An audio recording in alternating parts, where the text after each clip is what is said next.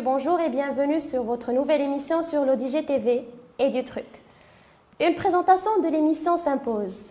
Et du truc est l'émission qui parle de l'éducation et qui fait de l'éducation son truc.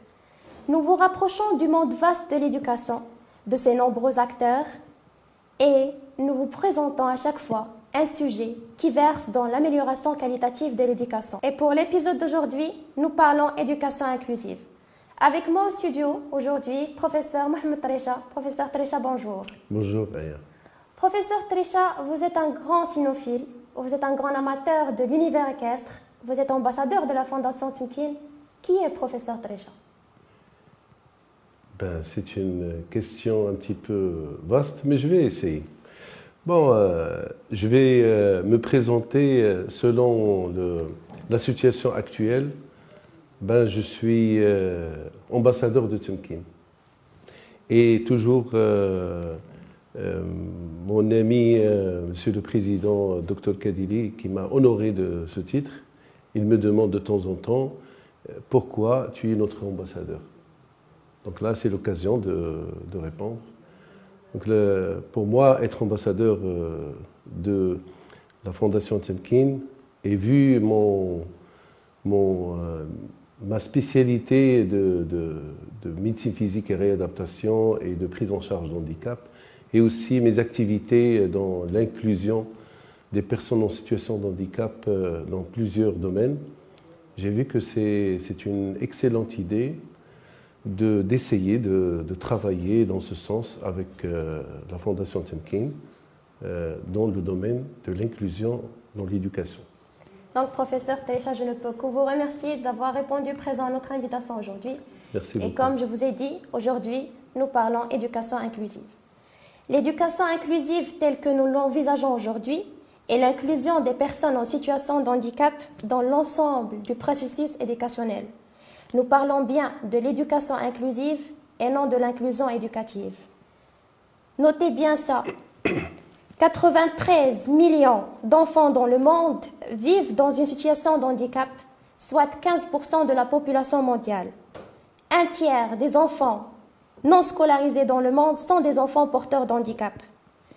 Au Maroc, la vision stratégique 2015-2030 fait de l'équité un des fondements nécessaires pour la réforme et il y a lieu de noter ici qu'il s'agit bien de la transformation et non la réforme, l'un des fondements de la transformation de l'éducation.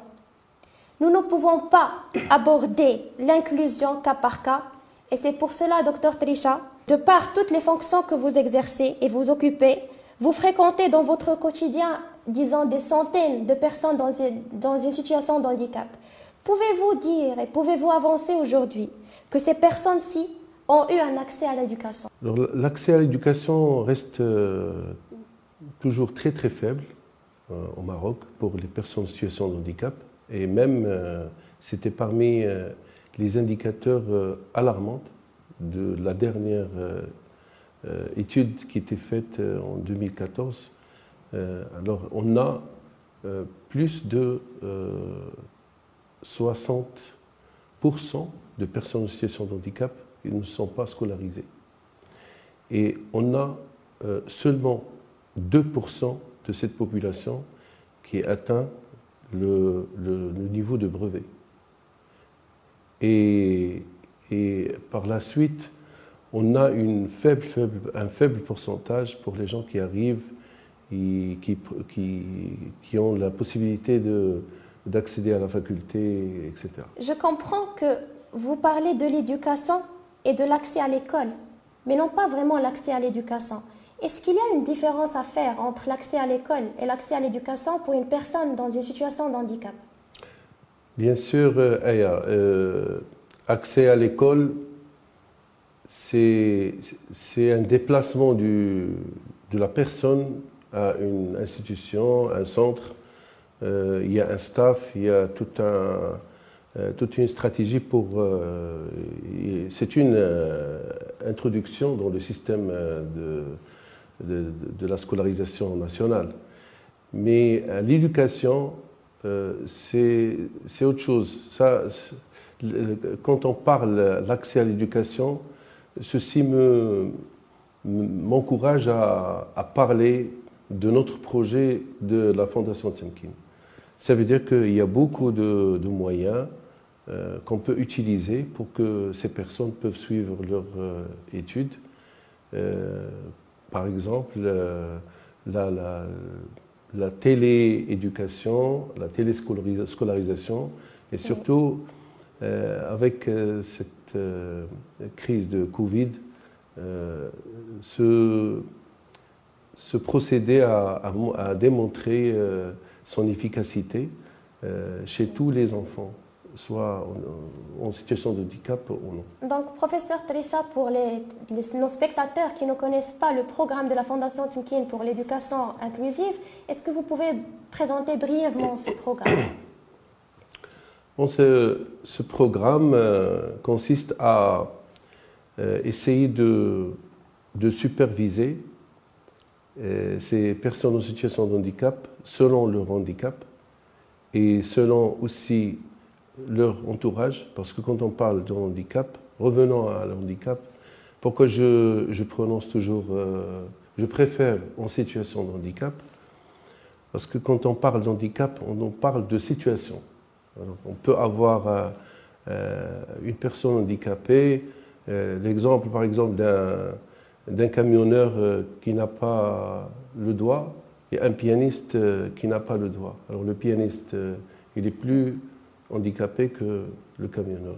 Le camionneur, il peut continuer son... Et aussi les accessibilités.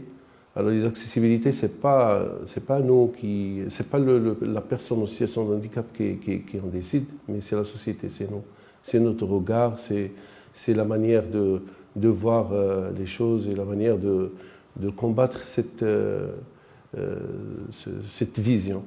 Et euh, je trouve que euh, le sentiment de, l'inclusion et, le pouvoir de, de faire commence depuis la scolarisation.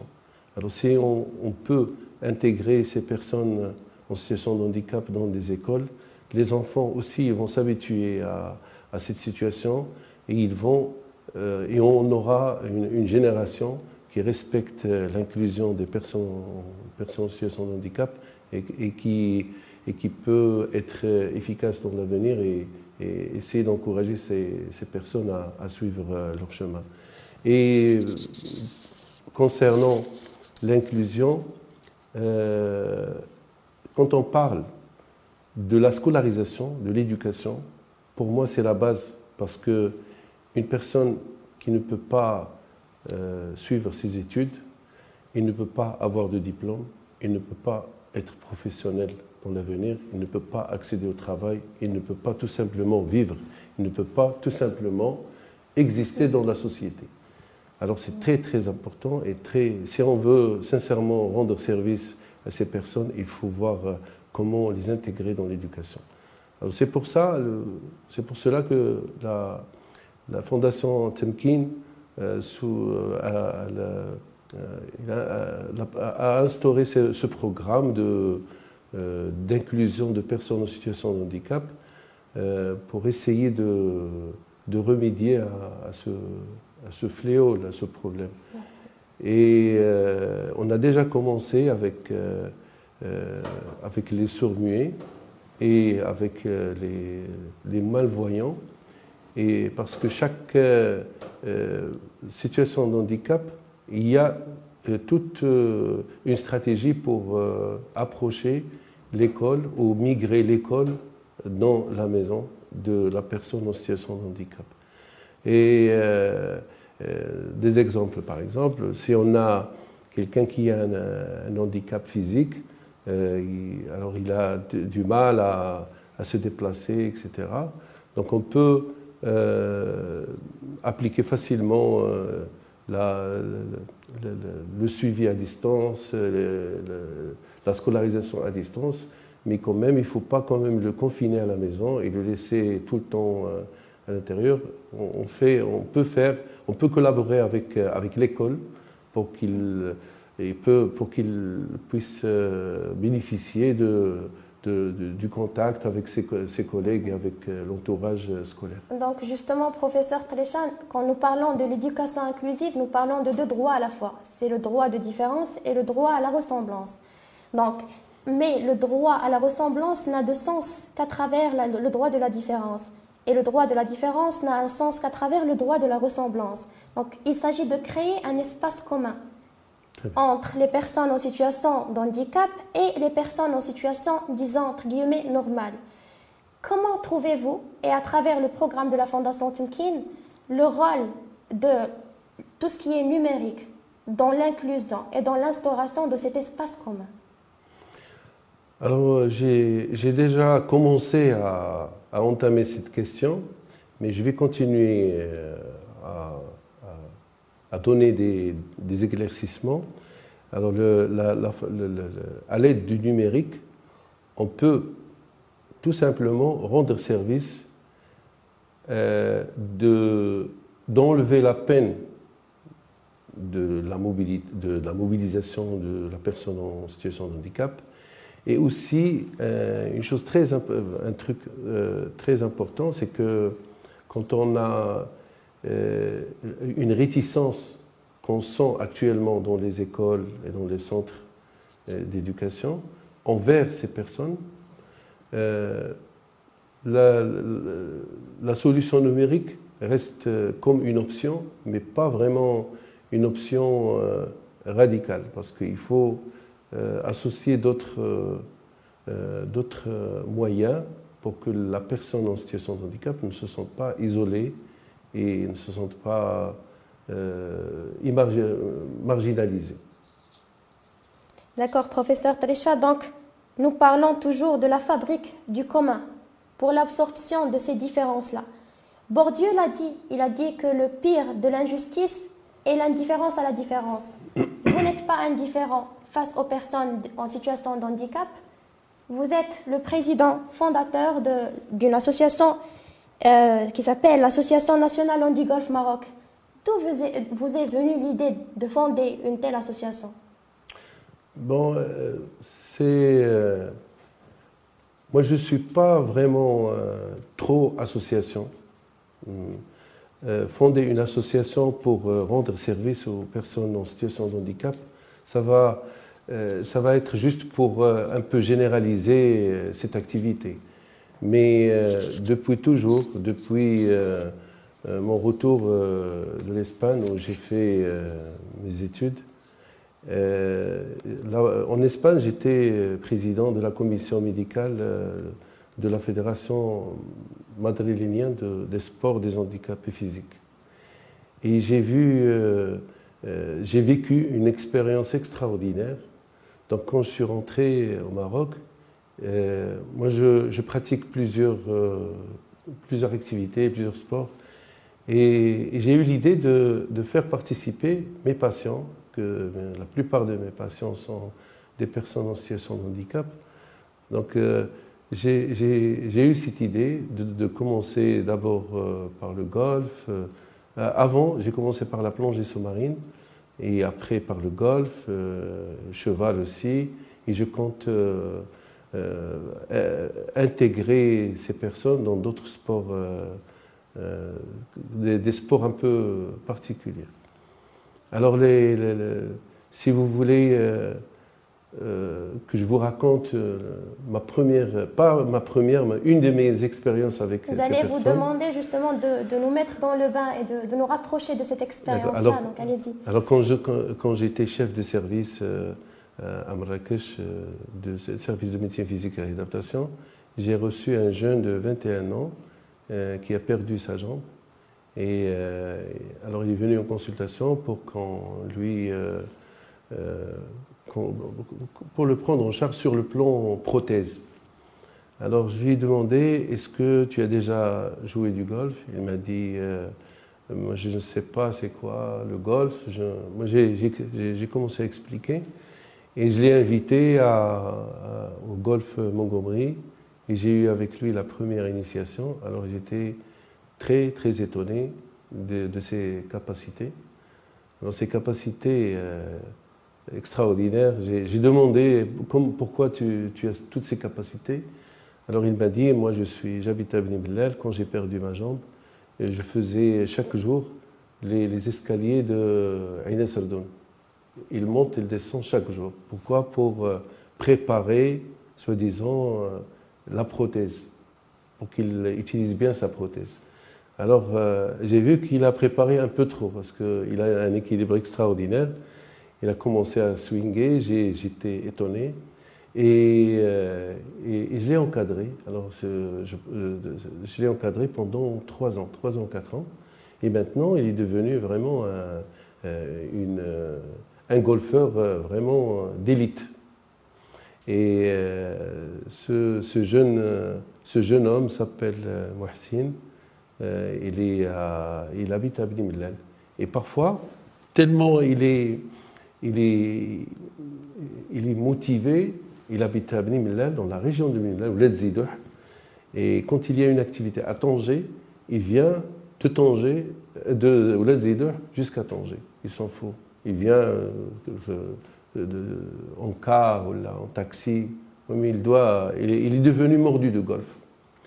Et il y a beaucoup de, j'ai beaucoup d'exemples. Si, je vais citer tous les, les, personnes qui ont fait du golf avec moi, on va rester Encore une fois, on ne peut pas traiter l'éducation inclusive cas par cas. Pour votre cas, il faut comprendre que l'éducation n'est pas juste aller à l'école, ce genre d'activité parascolaire que nous pouvons nommer parascolaire est très important. vous avez changé beaucoup de vie, vous avez changé euh, beaucoup euh, de perspectives de ces gens-là. Mhm. Euh, racontez-nous une autre expérience, ça serait très intéressant Pour, pour, pour, la plongée sous-marine. La plongée sous-marine. Alors la plongée sous-marine, d'ailleurs je suis actuellement le président de la commission Sub euh, de la Fédération royale marocaine de plongée et activités subaquatiques. Et aussi, dernièrement, euh, euh, il y a une commission qu'on fait partie maintenant, le Maroc qui fait partie d'une commission de la Confédération mondiale de la, de la plongée sous-marine dans le domaine de, de l'handicap. Alors, j'ai beaucoup d'expérience, j'en ai beaucoup. Donc, je vais choisir une de ces expériences et aussi euh, son, impact sur la personne. C'est ça le plus important. Alors, euh, il y, avait aussi un jeune, euh, Younes, qui, a fait un accident. Il a eu un paraplégie. Paraplégie, c'est. il a perdu la mobilité de ses deux membres inférieurs. je le recevais en consultation. il était toujours déprimé. Il a essayé même de de se suicider, il a fait beaucoup de choses. Et, un matin, je l'ai appelé euh, par téléphone, je lui ai dit Est-ce que ça t'intéresse de faire la plongée sous-marine? Il a commencé à rigoler, il m'a dit Tu es en train de, se moquer de moi, etc. Et je l'ai ramené. Euh, on a organisé un, baptême sous l'égide de la, Fédération royale marocaine de plongée. Euh, au Centre national euh, des personnes en situation de handicap, qui est à Salé. Alors, et il a plongé, il a commencé à pleurer, il était vraiment aux anges. Et, et ceci, il m'a téléphoné après, il m'a dit le geste que tu as fait avec moi m'a changé ma vie. Alors, il est, ça lui a donné goût à, à affronter la vie d'une autre manière. Par exemple, c'est moi, ce que, je dis toujours à mes, patients et aussi dans, dans, mes conférences que je donne dans des, associations de personnes en situation de handicap, sur euh, la définition. Moi, j'efface toutes les définitions et, je préfère la définition philosophique. Une définition euh, qui, est actualisée. Euh, moi, je vois l'handicap comme euh, un changement de style de vie. C'est un changement de style de vie. C'est comme euh, un, niveau plus dur que les autres. C'est comme, comme, on est en train de jouer un, jeu et euh, on est au niveau 1, on vient de commencer, et hop, il y a l'handicap, on est au niveau 3 ou 4. Alors on est perdu, on ne sait pas comment on va faire, tout le monde qui partagent le jeu, ils, n'arrivent pas à comprendre ce qui se passe, etc. C'est ça le, blocage et, le, aussi le, la mentalité et, aussi le regard de l'autre. En parlant justement du regard de l'autre, lorsque nous parlons inclusion, euh, il va de soi que ça nécessite une prise de conscience collective. Pour les genres d'activités que, que, vous exercez, que, que vous, euh, que vous faites avec les, personnes en situation de handicap, qui nécessite cette prise de conscience? Euh, Au Maroc, d'ailleurs surtout dans tous les pays, il y a la loi, on pose la loi, voilà, il faut faire ça et c'est ça. Il y a l'application de la loi, comment? Et le plus important, il y a la société. Est-ce que la société encourage cette loi ou pas? La conscience collective. Alors, il y a le travail des associations qui essaient de sensibiliser, mais euh, ce qui me fait parfois très très mal, il y a des associations qui font ça, mais qui le font mal pour moi, une personne en situation de handicap, ce n'est pas un extraterrestre. En, essayant de l'inclure, malheureusement, en même temps, on participe dans son exclusion. Comment? Quand on voit une personne en situation de handicap, on essaye de l'aider, de, je ne sais pas, d'être gentil avec lui. Il ne faut pas être gentil avec une personne en situation de handicap. Il faut le comprendre, il faut comprendre, il faut euh, le voir comme une personne. Il ne faut pas faire de la charité, il ne faut pas être trop euh, sympathique et trop lui faire sentir qu'en quoi il est différent. Par exemple, les, les, les, personnes en, situation de handicap que, je, que j'essaie d'inclure dans tous ces sports, euh, je, je, les vois comme, comme, comme des personnes euh, euh normales, tout à fait normales. Alors, euh, si on, on, appelle la technologie pour aider ces, ces gens à pratiquer, par exemple, leur sport, a des technologies physiques ou numériques, etc., Ceci signifie que le problème, ce n'est pas le problème de la personne handicapée, c'est de l'entourage. Il faut que, que, la société s'adapte à recevoir ces gens, pas le contraire. Donc justement, nous retournons à la, fabrique du commun hum. pour, la, pour permettre une bonne inclusion et non pas une inclusion basée sur l'empathie ou la gentillesse, comme vous venez de dire. Oui. Donc voilà. Professeur Trécha, notre émission touche presque à sa fin. Quel message aurez-vous à passer à travers cette émission? Oui pour l'inclusion à 100%, mais l'inclusion doit être euh, multidisciplinaire avec une intervention de tous les composants de la société et sur tous les plans qui touchent la personne en situation de handicap. On ne peut pas inclure une personne en situation de handicap seulement dans la scolarisation. Et par exemple, quand il arrive au stade de, de, travail, d'embauche, on ne peut pas l'embaucher. Et c'est un travail de tout le monde, de multidisciplinaire, hum, interdisciplinaire, que tout le monde doit participer. Je vous remercie, professeur Trisha, d'avoir répondu présent à cette invitation. Merci pour votre message. J'espère que le message passera. Et vous, chers téléspectateurs de l'ODG TV, je vous donne rendez-vous dans le prochain épisode de notre émission Et du truc.